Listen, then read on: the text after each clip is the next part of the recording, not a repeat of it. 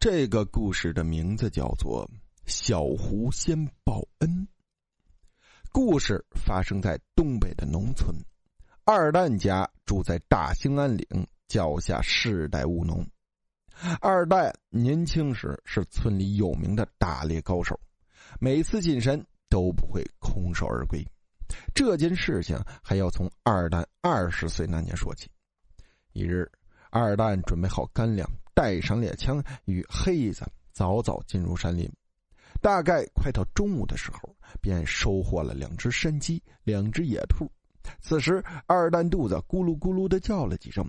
二蛋拿出干粮，就地休息。突然，不远处大树后面传来几声叫声。二蛋端起猎枪，悄悄走过去。原来是一只狐狸，被铁夹夹住了一只脚。此时，狐狸嘤嘤叫着，双目流下眼泪，仿佛在向二蛋求救。二蛋说：“我不予伤害你，我帮你打开铁夹。”此时，这只狐狸仿佛能听懂二蛋的话，只是静静的闭上眼睛。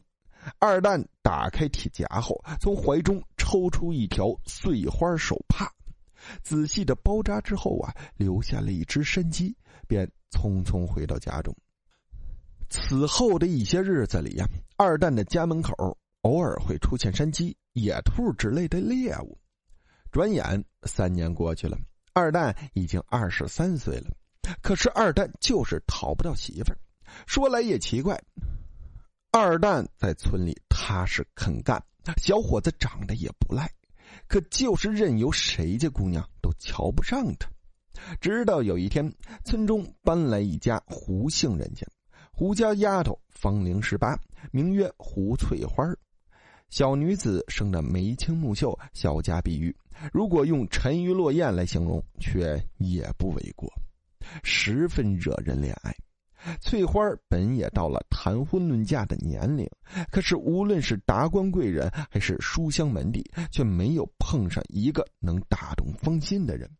可是偏偏就相中了二蛋，村里人都说二蛋碰见了狗屎运。一个月后，两家人便将两人完婚。